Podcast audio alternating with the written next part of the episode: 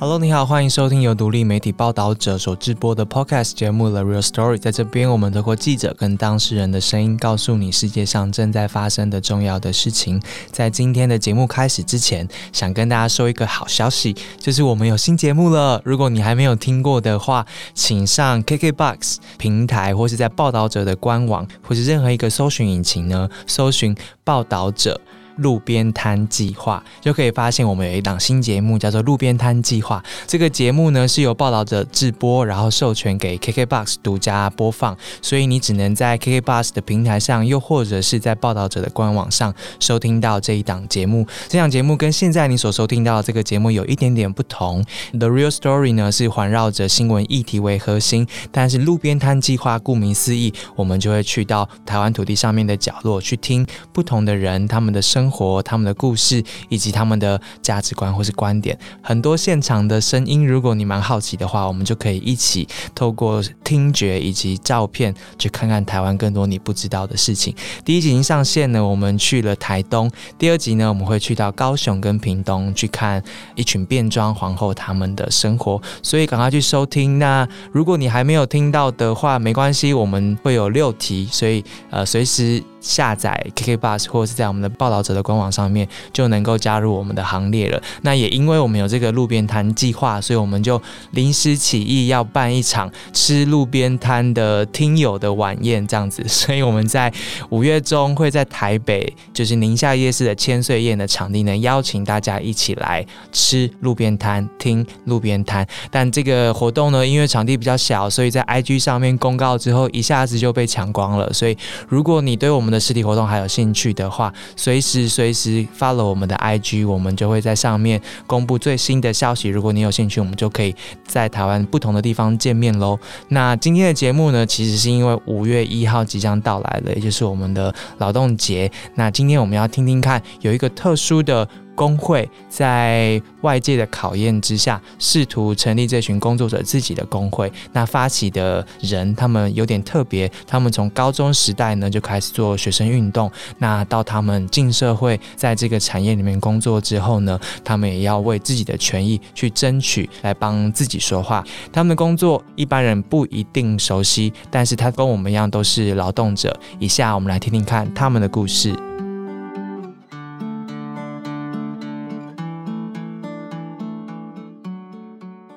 我是云云，主要目前是呃娱乐公关经济职业工会的理事长，对，然后呃同时也是九宇妹仔的日常的组织成员之一，对，那诶之前当过差不多三年的酒店公关，然后将近五年的经纪人，那。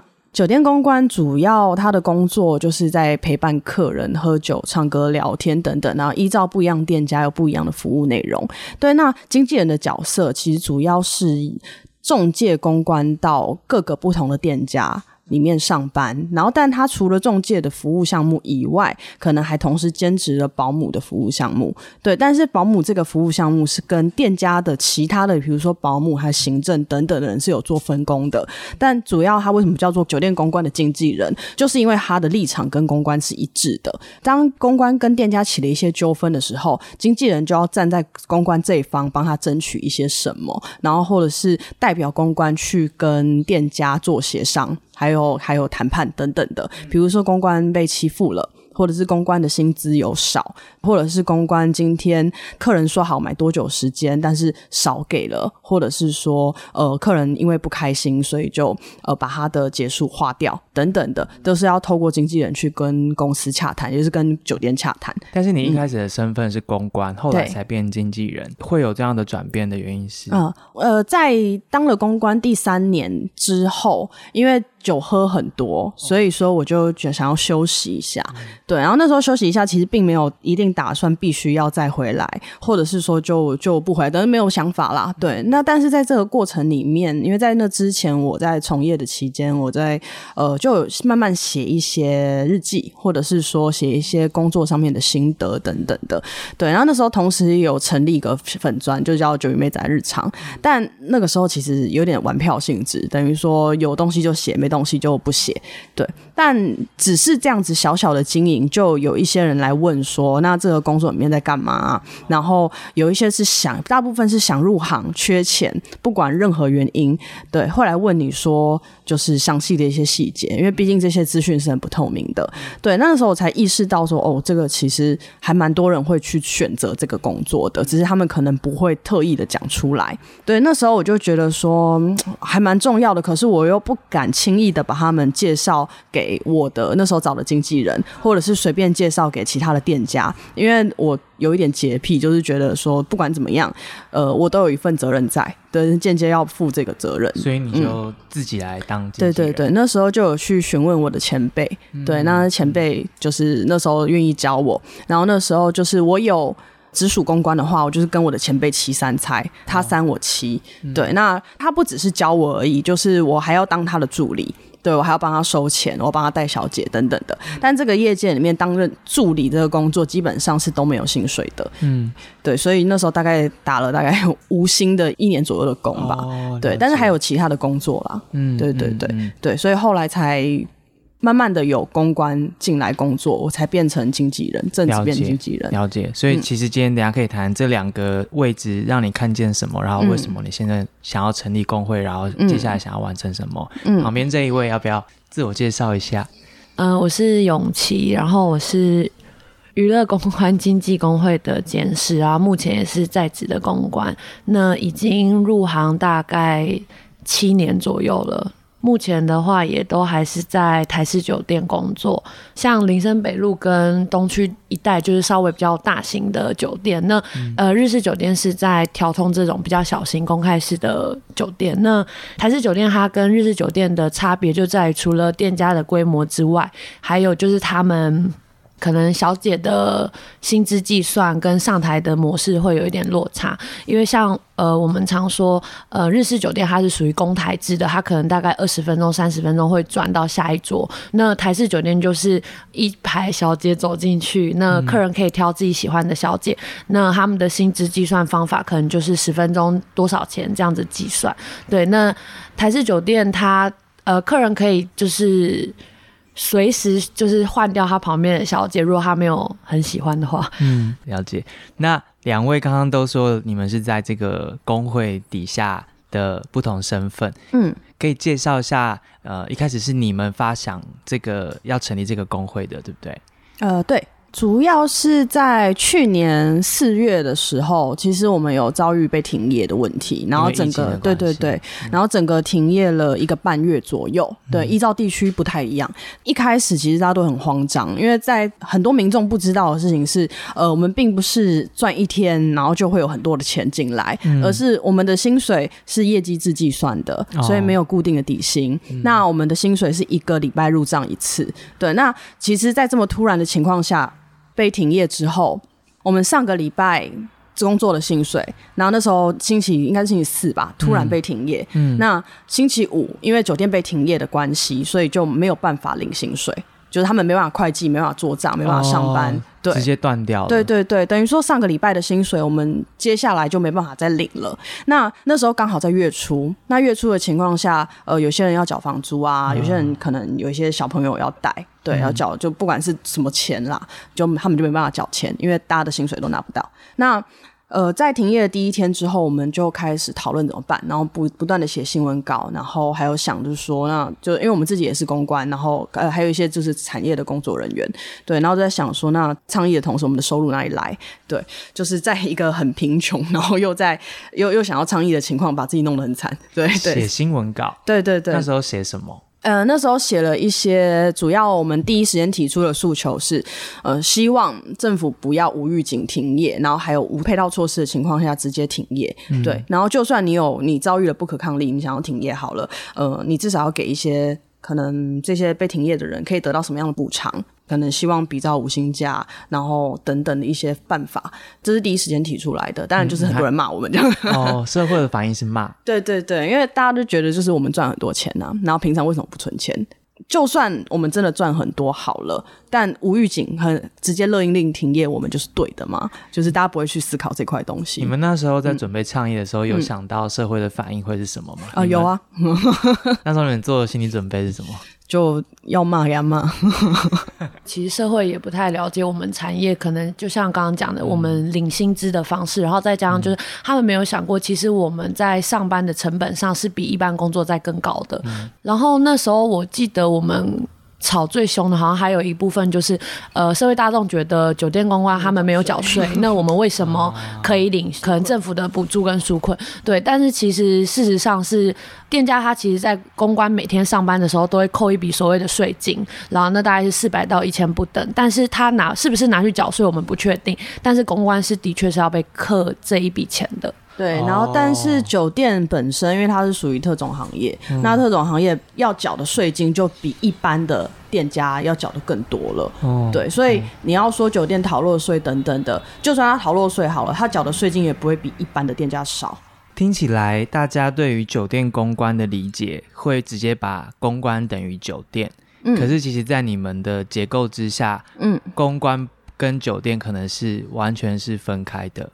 呃，酒店跟公关之间的关系已经不只是就是不只是是双方了，还有再加一个经纪人。对对，等于说经纪人非酒店底下的员工，但等于说有点像酒店把招募这件事情外包给经纪人，但没有固定的外包对象。对，那经纪人这件事会流动的，我可以带任何一间酒店，我就是一个独立的人力招募。对，然后我就把公关中介给酒店，对，然后让他去上班。对，所以应该是一个三角关系。那酒店跟公关之间有什么关系了？它并不是雇佣关系，也不是承揽关系，但是没有被定义，所以我们也不知道那是什么。对，我们就一直在猜，这到底是什么东西？对，我觉得可能会比较像是酒店是一个场域，让公关可以透过这个场域去赚钱，但它实际上跟它之间的是没有关系的，因为很多事情他们其实中间还是要透过经纪人。嗯嗯。然后再来就是经纪人跟公关之间的关系的话，呃，有些人会认定经纪人是管理阶层。那有一些像我，我们自己认定我自己是公关委任我做经纪人，所以我并不是聘雇公关的人，就是公关他有权利去选择说他要不要继续用我这个经纪人，他也可以选别人啊。如果别人开的待遇跟服务比较好，就是我们这里也不会阻止。对，可是在这个业界其实是有很多经纪人会阻挡公关离开的。对，或者是说签下一些不合理的合约，不让公关走。那所以作为第一线的公关，他有可能他的所谓劳动条件，或是他工作的方式或他的待遇，也可能因为这样不一样。嗯，然后又因为经纪人他们合作的酒店不一样，所以也可能会在有一轮的不一样。对，没错。所以每一个人的情况其实相当复杂的。如果从公关的视角来看的话，对对对。所以你们那时候在四月的时候，那时候你们要倡议这件事。那当然，刚刚有提到说这些社会的反应啊，这些，这是应该算是第一波的所谓的沟通跟对话，在疫情的情况之下，嗯嗯，那样的结果有影响到你们后来决定要做些什么？呃，这算是如果是要说后面决定想做些什么，有点像临时起意的哦。对，那那个临时起意就是讲像是说，后来发发新闻稿之后，开始决定说。其实用电话或者是用网络开放，大家来咨询怎么申请纾困好了，有一点点教学上的困难。就算用电话语音什么的，我们跟他讲说，哎，那表格怎么填，他也找不到那是什么。对，所以我们后来就决定说要开放实体咨询。嗯，对，我们就在办公室这边，然后开放公关预约制过来，我们教你怎么填表格，我们也帮你把表格全部整理好。对，然后我们也帮你写好，就是从业的切结书，设法准备好所有的资料，让你去申请补助。那在准备这东西的期间，我们就突然想到说，那我们现在都要很那么直接的接触这些从业者了，我们干嘛不趁机组织工会？对。对，因为我们本来就想要组工会，因为我们在这个行业其实没有正常机能的工会存在，不是没有工会哦，是有工会，可是这些工会要么你打电话去找不到人，对，要么它的背后是资方，嗯，对，资方组成的，为了要让公关有劳健保，然后想要规避掉一些有的没的，所以去组织工会。这些东西不是我们想要的，我们想要的是一个你要来找得到人，然后有一个正常的机制，我们也可以给你一些比较正常的协助。对，这是我们想要的工会，所以我们就趁那个时候开始组织了酒店公关啊，或者其他的情侣产业的从业者。所以疫情这个时间点刚好就是有了这样子让你们提供服务，跟察觉到有需求的人在哪里，所以那时候我们就这样做。刚刚其实有提到，除了疫情之外，你们都曾经想过，呃，需要一个工会。那是在什么情况之下，你们察觉到你自己有什么需求，会让你们觉得需要一个这样子的工会？呃，主要是这样子的，就是在这个行业里面，它所有的公关，因为刚刚讲过，公关跟酒店之间并没有雇佣关系，那公关跟经纪人之间也并非雇佣关系。那一般人可以去选择，可能我要加入职业工会，我可以选择我要保劳保。嗯，对。那有些人可能跟店家之间有雇佣关系，好了，一般的职业有雇佣关系，那店家会帮我处理劳保的。东西，那可是酒店公关，他们并没有这个选择，有一些更不知道哦，我有劳保这个选择哦，他们甚至连劳保都不知道是什么。可是，就算大家不想保，或者是说保的意愿很低，但也要让他们知道我有这个选择。对，这是我身为人的一个权利。对对对，我觉得这是很重要的。酒店公关非常多人是单亲妈妈。对，然后还有一些是要独立支撑家庭的人，因为大部分的公关是有一些财务上的困难才会进到这个行业来，所以说我觉得劳工保险才蛮重要的。尤其是针对这一些就是有本来就有财务困难的人，其实是蛮重要的东西。然后另外就是说，要说工会它存在的价值的话，其实就是试着把一群劳工团结起来。那我们如果有一些事情想要倡议、想要发生，那样子可以让能量更聚集，然后嗯，让大家知道说我们是一个群体的存在哦。我觉得这个是重要的。对，我们也想试着凝聚看看，因为毕竟有很多的团体，还有很多的劳工，他们有一个。这样的群体存在，可是唯独我们并没有。可能有一些支持性的呃 NGO 存在，嗯，对，但他们可能就是营运上也是只有两三个人在进行，对。然后，因为他们并不是一个劳工团体，对，所以他们并没有没有诱因招募会员啊，对对对对。可是，身为职业工会，它其实是有诱因招募会员的，所以可能利用劳保这个诱因，试着接触更多的从业的劳工，嗯，对，嗯。我因为我从业时间很长，那我记得二十五岁开始，如果你没有保劳健保的话，他就会开始要叫你缴国民年金。然后那时候我收到的时候就吓到，想说什么是国民年金，我不懂哎。对，就是因为我其实一直以来也没有所谓的劳保的意识，然后健保是因为保在我妈公司底下，所以我也从来都没有自己缴过。对，那。后来也是因为停业的关系，那那时候就是我们比较频繁的在接触，可能像当时纾困贷款，他们就有一些项目，可能是如果你有纳保在其他的工会下，那就会可以直接给你三万块的补助，这样对。然后也是那个时候开始才意识到说，哎，这件事情好像很重要。再加上就是呃，酒店这个产业，其实公关跟公关还有其他的工作者之间，其实他们的资讯是非常的封闭，对，就是很多时候其实当公关，他们有需要。帮助的时候，不见得是工作上，可能在他们的呃生活上，他们需要帮助的时候，他们能够求助的管道其实非常的少。对，因为可能他们也不相信呃社政体系，他们不相信就是会有政府或社工会来真正的帮助他们理解他们需要什么。那也是因为在工作的场遇到很多像这样子的人，所以在决定组织工会的时候，其实一部分也是希望呃用我们工会既有的资源去呃让公关们能够有。更多的选择，像我们现在有工会嘛，那你可以来问我们嘛。刚刚提到那种不透明，然后或许觉得没有选择的情况，你们会怎么形容啊？因为。呃，我们也都是受雇者嘛，就是所谓的社畜，所以当我们在工作上面遇到一些不知道可以要求的权益的时候，其实就会觉得啊，我好像亏了，或是觉得呃，我有点无助，不知道该怎么办，好像觉得我的权益不知道去哪里拿回来。可是你刚刚描述那个情况，我觉得好像除了无助之外，还会有其他的感觉。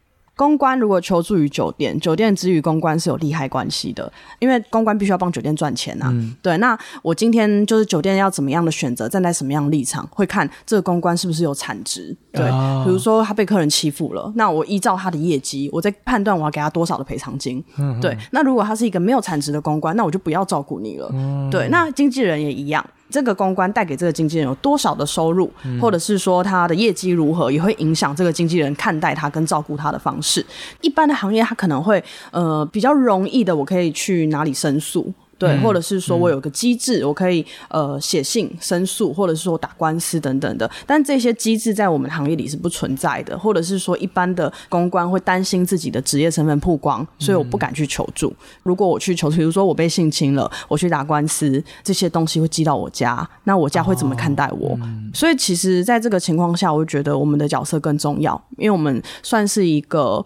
比起社政资源更贴近这这些劳工的角色，我们了解他们，然后我们同时也具有这个劳工的身份，然后这对于这些劳工就是来一定更有说服力。然后工会其实也同时身为一个第三方的监督机制，我们跟公关没有利害关系啊，嗯我们没有必要跟公关谈判，我们就是一视同仁，只要你有来求助，我们就给予支援。哎，对我们这种可能是圈外的人听起来好像这些蛮合乎逻辑的，嗯。那为什么之前没有发生，或者说是之前也有人试过做一样的事情吗？诶，有啦，可是就一个背后是经纪公司，一个背后是酒店，所以没有就是第一线的公关工作人员所组成的这样一个职业工会。我目前的调查是没有，觉得一部分是因为很多公关在刚入职的时候，他并不会。觉得自己会在这个产业待这么久，但很多事情他其实是不可抗，他可能真的就一不小心就待了这么久。因为很多公关他们在选择做这份工作的时候，其实他们可能是会有一些经济上的一些压力，或甚至他是家里的主要的照顾的主要的人。对，那。他在赚钱之余，他其实已经没有任何的体力可以去思考其他事情了。因为像我们自己做公关，其实那个一整个晚上的消耗，其实你隔一天是需要花很多时间去休息，你才能够代谢掉可能上班的情绪劳动，或者说你的身体的疲惫。因为毕竟你喝酒，嗯，所以我觉得。不一定是没有人想这么做，但是真的有动能去做这件事情的人，可能真的很少，没有余力啦。对，还有就是我们可以聚集起来是一个契机啊，是一个真的好的契机跟机会。因为我是经纪人，然后我的公关们，就我的直属公关们本身就跟我本来就是朋友，或者是有一些后面才入行，我们因此变成朋友。在这样的关系下，我们就很容易凝聚。对，因为我们除了伙伴、组织伙伴关系之外，我们还有另外的工作关系。嗯，但是一般的人，可能我直接进去酒店里面工作，然后我就是当一个酒店小姐，其实非常难跟同事之间有连接的，也你没有办法那么容易的找到志同道合的同事。哦，对。然后如果你要再倡议的话，你还要考虑说，那我今天做了这件事情，会不会被弄？因为我没有靠山。了解。我们等下可以再聊一下，说你你们。做这件事情，你们同行的人怎么看？或是特别是你是一个经纪人，然后人家怎么看一个经纪人下来做工会这件事情？我们等下可以来聊一下。那我想先确认，所以正式成立是去年六月十五。一开始想要成立，大概可能三年前就在想想要做了，对，然后没想到那么快，对，然后去年我们办活动的时候，有跟大家说，就是欢迎捐款，因为我们之后可能会想要组工会，对。对，虽然没有那么快，但是如果大家有意愿捐款的话，可以给我们一些资金，这样子。六月十五到现在，跟你们原本预期的事情一样吗？我们原本想的应该是五六年后的事，真的，十年后的大，对对对对，真的，嗯。因为组织工会其实真的还蛮辛苦，真的蛮难的，尤其是在送审的那个阶段，就是你写的资料对不对？那你不能涂改过度，嗯。然后呃，你的签名的地方你都要盖印章，对，那你还要收集大家的印章，然后他还会比对字迹哦。如果还有两个人字迹太像的话，他会跟你说这是一个人写的吧之类的，而且要收集，我们是要四十个、三十。哦，三十个，三十是对你们来说是难还是简单？其实是难的。是难的，嗯嗯嗯，因为我们这里的伙伴也差不多十个以下，对，那我们还有二十个，虽然看起来很少，嗯，但你要去做组织是非常难的。一般的人听到这个东西，其实会害怕，就说这是要我干嘛？我会不会被发现？我要留这些个资之类的？他会担心隐私的部分会不会寄到他家？对对对对对，最大的是隐私，嗯。嗯，因为太多人介意自己的身份被发现了，嗯。嗯，那还有其他让他们害怕的原因吗？怕被骗吧？对啊，对啊，我们是不是有其他的意图之类的？很难解释，让他们放心。嗯，对对对，因为本来就在这个行业，人戒心就会比一般人更强啊。对，然后我们中间也有接洽到另外一个团体，叫做性产业劳动者权益推动协会。对，然后他们是由一些男师，还有一些情欲工作者组成的。然后我们有问他们说，要不要一起组工会？对，因为我们的行业特性跟职业风险多多少少都有重叠。对，所以我们就有问大家要要不要一起联署？嗯，对，所以就因此也多了不少的人，就是加进来。三十个人的组成蛮多元的。对，最主要还是基层工作者最多。那像那种模糊不清的，比如说就是你到底是管理阶级还是基层，像经纪人这种角色，我们就是尽量先不要。然后还有。可能模糊地带，夜店公关，你到底是一个什么样的？对你算不算？对，然后有一些是拍网黄，对你算不算？我觉得我们都认定是算啦。对对，因为你的职业风险多少有重叠。嗯，对。然后我们也希望在这这些行业还没有被正视，而且没有他们自己的工会之前，我们可以先暂时的，就是变成这些人的小小的靠山。对，在跟他们沟通的时候，他们最容易心动的点是什么？劳保。还有呢？呃，刚讲有一些重叠的职业风险哦，重叠职业风险，像夜店公关跟酒店公关，他们其实有一些都会有饮酒过量或熬夜，然后或者是被性骚扰等等的问题，多少会有重叠的。那在性产业里面，虽然它是一个性的专业，可是。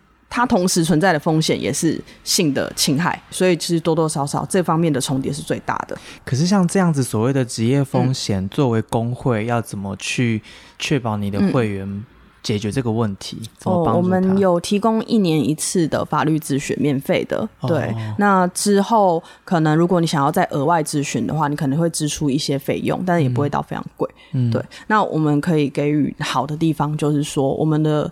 顾问律师是相对理解这个行业的，也不会用异样眼光看待你。对，然后我们这边还有之前有职业过相关产业的智商师，对，然后这也是比起你去外面乱撞，就是你可能一个问问十个，然后大家都跟你说不要做这个工作，就是好的多啦。然后，嗯，本身我们自己很愿意跟会员聊天。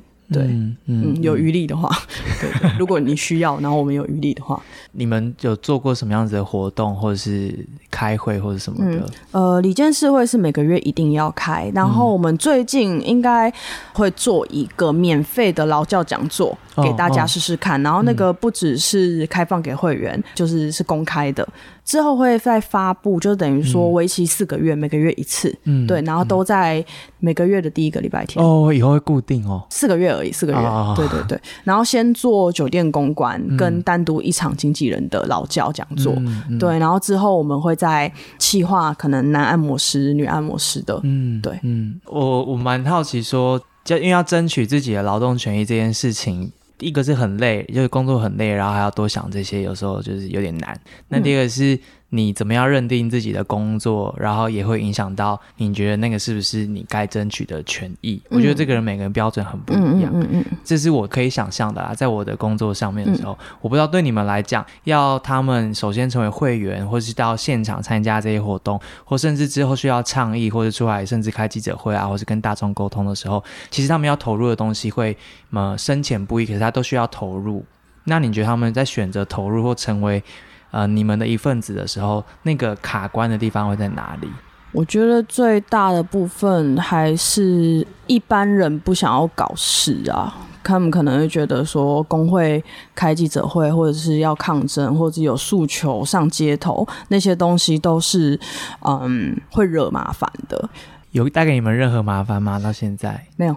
因为我们我们我们走的路线一直都还蛮严谨的，我们不随便配合媒体，不随便受访，就算受访了，我们不随便露面。光是办讲座好了，我们办了大概三十几场，我们目前没有任何一场是有影片跟直播的。对，因为我们不信任那些，我们不信任网络媒体会不会随便截取。希望你要来跟我们对谈，然后我们就现场直接谈。你要讲多坏的话，你可以现场直接讲，因为很多人就只会就是可能看我们做了一些什么，然后在网络上说什么，这些人就是钱赚很多啊，或者是说他们就是想要招募去酒店的人啊，或者是对，就是要不然就是骂我们破包啊之类的，对。但是那些人，我不相信你来面前你可以跟我讲讲话，所以我们希望就是你来跟我们面对面。所以我们就一直都很谨慎的在判断自己是否要曝光，然后跟什么样的团体配合，做出什么样的言论，站在什么样的立场，都是很严谨的。所以目前没有出过什么事情。为什么你们在争取自己的劳动权益的时候，还是会有这些声音啊？社会大众就对这个工作还是存在一定的期见啊。对，那你用身体赚钱，你就是破，你就是烂，而且这个东西是很根深蒂固的，你也不知道要怎么去跟他们解释，对啊。那我们的办法就是可能长期办讲座，或透过工会去做一些活动，告诉他，其实在这个产业里面，我们看到的东西，可能不管是薪资啊，或者我们工作的内容项目，然后跟公关的一些生理、心理上的一些。问题是问题吗？就是也只能靠土法炼钢的方法，一直去跟大家宣导。不只是我们这个行业有污名啦，很多人看待义工，其实他们的视角也是莫名其妙，就会把人家塑造的很糟糕的角色。对，就是前几天想要订饭店，呃，很多人评价就想说，哎，这间饭店很不错，可是不建议女生单独入住，因为楼下很多义工很危险。义工为什么会危险？一样这样，就是或者是人家会说哦，那边很多酒店小姐很危险，对，很乱。什么锦州街要不能半夜去，很危险，很可怕。对，就是一样的，就是对于行业的上的污名啊。嗯嗯嗯。那你们现在在做工作的时候，其他人会知道你们是那一群做工会的人吗？目前好像很少人。自己讲啦，对。对啊，哦，他们其实不太知道。我的客人我都会说啊，我说哎，我们在做工会，要不要给我们钱？但我觉得他们都会忘记，对他们只会说，哦，好酷哦，好厉害哦，然后结束。对我在招募小姐的时候也会讲说，就是呃，如果你之后上班顺利的话，然后上轨道的话，如果你有劳健保的需求，你可以参考一下要不要加入工会。对我们是用这种方法，慢慢的、慢慢的在宣导。我们很厌恶那种饥饿行销或者是很猎奇的行销。嗯嗯嗯，我以为会有一些利益冲突，会是会未来吧？对，现在不会，因为我们还不够强大。对，我们要归归到等会员基数变多的时候，再做一些比较有挑战性的事情。对，要不然对我们来说是没有利益的。挑战性的事情是什么？呃，例如说，工会有一个很很重要的机能叫做团体协约。对，那但是要做团体协约之前，是牢固关系要被，就是劳动契约要被定义出来。我们跟酒店到底是什么样的关系？然后我们就可以去跟酒店或其他的资方签订团体协约，其实是很重要的啦。但做了这个选择之后，我们就可能跟资方会起冲突了。现阶段是不可以做的。嗯嗯，不行。会被杀掉。嗯，谈这些会有世代差异吗？同行。嗯嗯，我觉得有趣的事情是，有一些姐姐蛮支持我们的啊。可能在其他的营业场所的，比如说卡拉 OK 啊，或者是说。爹爹妈的姐姐其实蛮支持我们的，因为我们之前在呃协助纾困的期间，有去帮助几个稍微年长一点的姐姐，对，然后他们就是说，就是他一开始也觉得我们在骗人，因为 哪有这么好的事情，为什么我们要特地跑去帮他们？对啊，对对，然后后来他们才就是说，就是很谢谢你们，让他们很感动之类的，嗯，对，然后说你们要组工会，我们非常支持，需要什么再跟我们讲。有有观察到，就是反而是就是有单亲妈妈有小孩子的，或他是负担家里的主要经济的人，他们就会非常的支持去组织工会这件事情，因为他们自己有一些劳健保的观念。但是如果你是单身啊，或真的只是为了多赚一点钱，实现自己的梦想的一些公关，或年纪很轻的十八十九岁的妹妹，他们觉得这件事情与他们无关。嗯，对。但一方面也是因为跟前面提到一样，就是他们也不认为自己会在这个行业很久或一辈子，所以他不觉得自己有需要去保这些东西。嗯嗯嗯嗯。关于工会，我最后想要问一下，因为在台湾，其实大部分人谈到劳权的时候，不管你是什么职业别，其实有时候要谈劳权很不容易，因为大家就觉得我们要很认真工作啊，很勤奋的工作啊，等等等，那其他可能就先不用谈。可是你们对你们来讲，第一个是你怎么样让自己累积自己的劳权，就是意识，就是你为什么会有这样的意识。然后第二个是在跟大众沟通的时候，怎么样去定义你们工作的劳权应该跟别人一样？因为我们从高中的时候就在做学权运动，我们是高中同学，对对对对。在高中做学生运动的时候，一开始是自发性的啦，就很土炮，学生自己觉得说学校这些行政措施不对啊，然后我们就开始一样发文，对，发网络攻击，对，然后就是发文写报纸，就被一些组织发现，可能就是学权组织发现，就是想要支持我们，帮助我们，所以因此更认识了就是社会某一些社会议题，了解，对，那。自然而然，就这些东西就变成你的生活嘛。那你不管去做什么样的人生选择，你选择什么样的职业，然后呃，就算你结婚还是你交了男朋友等等的，你做什么事情都会联想到议题，所以自然选择这个很灰色地带、模糊、没有不被关心的工作，就会觉得更想要尽一份心力。就很多人问我们说，是不是就是有没有什么远大理想，或者是为什么要做这么好的事情？其实我们也没有，我们就只是想要，就是我们自己帮自己而已啊。对啊，我们自己不做，谁会帮你啊？理想状态会是怎样？可以描述一下吗？哦，我觉得我们这也太模糊了吧？我觉得我们好像从来没有讨论过理想状态到底是怎样，因为我觉得很多事情其太多不实就是定数了。对很多事情其实就是你要边走边看，然后怎么去跟当时的环境跟状况去做调整。嗯，对，所以我觉得没有所谓的理想的状态，现在的状况我们比较像是我们就是每走一步我们就观察，然后看怎么做对我们跟对这个行业是最好的。对，我们还在研究啦，就是嗯，当然首要的我们会希望就是更多，因为我们有做了一些功课，可能去参访香港的这样的组织，然后我们也有跟日本的团体有一个线上的互动，然后我们就发现一些很多很好的东西，比如说呃，香港的团体他们其实有一些比较有动能的，会协助工作者一起去跟客人讨钱，就是如果白嫖的话，对，然后呃，有一些当然就是支持性的，比如说就借由社服团体的身份进到酒店里面帮酒店公关做筛检。对，那至于日本的，我也有观察到一些很多不错的东西，就比如说，呃，他们有做一个活动企划，呃，例如。当你遇到有人攻击你性工作者的身份的时候，你可以怎么样处理他？嗯，对，就是有律师会给你咨询。如果有人对你攻击的话，你可以怎么样处置这个人？然后还有一些，他们还有开启一个企划，就是一个信箱公开的平台，但你发出去的东西别人看不到啦，就是你会发给他的那个 NGO 看。对，比如说我有什么琐事，我什么困难，哦对我可以直接发信给他，然后那边会有团队来回复我们，然后给我们资源，类似是这样子的。哇，所以连国外都有在参考。对对对，因为我们没有数据，所以需要。但当然一部分也是因为国外他们的文化跟法律跟台湾其实还是不太一样，对啊，所以我觉得现阶段我们能做到就是想办法一直去讲，一直去讲，一直去接触。嗯嗯嗯，对，因为我们有两个目标啦，因为一个去污名嘛，然后一个是对内劳工嘛。去污名的活动，你不太可能吸引到内部的劳工，因为圈子离太远了。我们去污名的活动总是用译文的方式去诠释，比如说演戏啊，然后可能走秀啊，但是这是九羽妹仔在做的事情啦。对内的话，我们就想用工会，对，因为我们有个非常好的诱因叫做劳保，对 对，试着想把很重要的问题潜移默化的，就是渗透到他们的生活，一点点也好，对我其实不太确定我们的听众里面有没有人是相关产业或是有潜力成为你们工会的一员的，但如果有的话，你们有没有什么话跟他们说？嗯，工会的议员，所以意味着他是产业的工作者。有可能，对，那请你们不要乱签合约。对 对，第一个合约千万不要签。就就算你要签的话，请来工会咨询，我们会请就是顾问律师协助看一下合约到底合不合理。对，就是千万不要随便乱签合约，因为有一些人会靠着这张不合理的合约一直去骚扰这些从业者。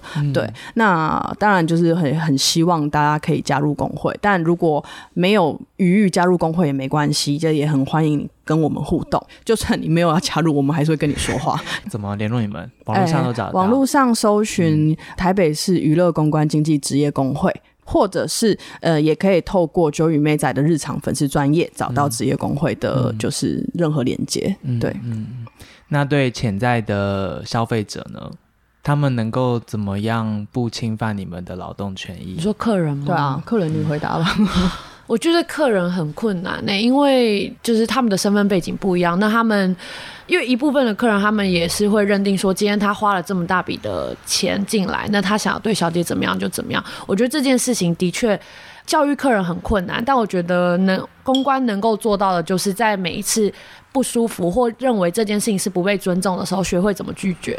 就是当你一个人拒绝客人，两个人拒绝，三个人拒绝客人，那这个客人他有可能就会知道什么东西在酒店里是不能这么做的。嗯，对，因为公关它并不是你在这里买的一个物品，它也是一个人，他是在这边的工作者，提供你们想要的服务。其余的更多的，我觉得那个就不是他们需要去服务的范围了。客人想要做什么，就是比较亲密的互动的话，不管你要做什么，请先问好不好？就是问了之后再做。对对，因为我没有那么困难。对，我觉得其实事先问过的观感会真的好很多。对，就是问先问才是礼貌，但只用于这个业界哦。如果你在其他的日常里面先问，你就是性骚扰。对，千万不要。对，因为你在那样环境，你说不好意思，我可以摸你胸部啊？这叫礼貌跟尊重。但如果你在外面说我会摸你胸部吗？你会被告。对对。对，呃，因为因为我觉得我们谈了很多事情的最根本问题，就是大家对于这个工作的认知不清楚，然后进而是有污名的情况嘛。嗯。那听起来，不管是做粉丝专业也好，还是做工会也好，其实都是想要让圈子内跟圈子外的人对这个工作有正确的认知，感觉很辛苦哎、嗯。你们的工作。还好还好，就是我觉得这个呃，我们做倡议的过程，很大一部分其实在有满足到自己的自我实践啦，所以其实要说累累归累，可是不会觉得我到底在干嘛，对，就是或者是觉得很迷惘，这都还好。而且主要也是就是因为我们毕竟是一个组织啊，其实大家的凝聚力也是蛮蛮紧密的吗？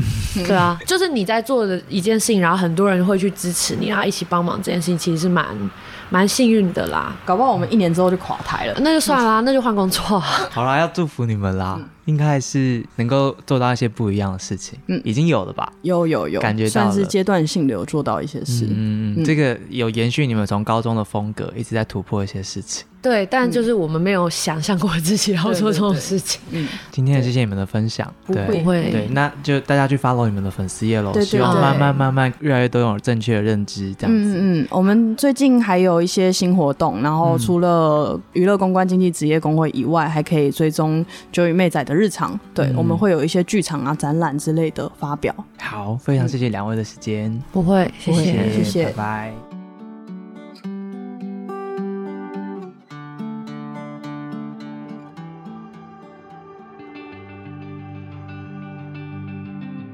谢谢你今天的收听，而且听到了最后。如果你喜欢今天的内容的话，欢迎把我们分享给你身边的朋友，也记得要订阅我们的节目，你就可以最新收到我们节目讯息。报道者是一个由个人捐款所组成的一个基金会，我们是非营利组织，没有广告，也没有付费墙。我们希望让最重要的事情、最重要的事实，能够以最无障碍的方式传到每个人的心里面跟耳朵里面。这是我们做的尝试。如果你觉得对你有帮助的话，欢迎捐款加入我们，用定期定额的方式、单笔的方式成为报道者，和我们一起前进。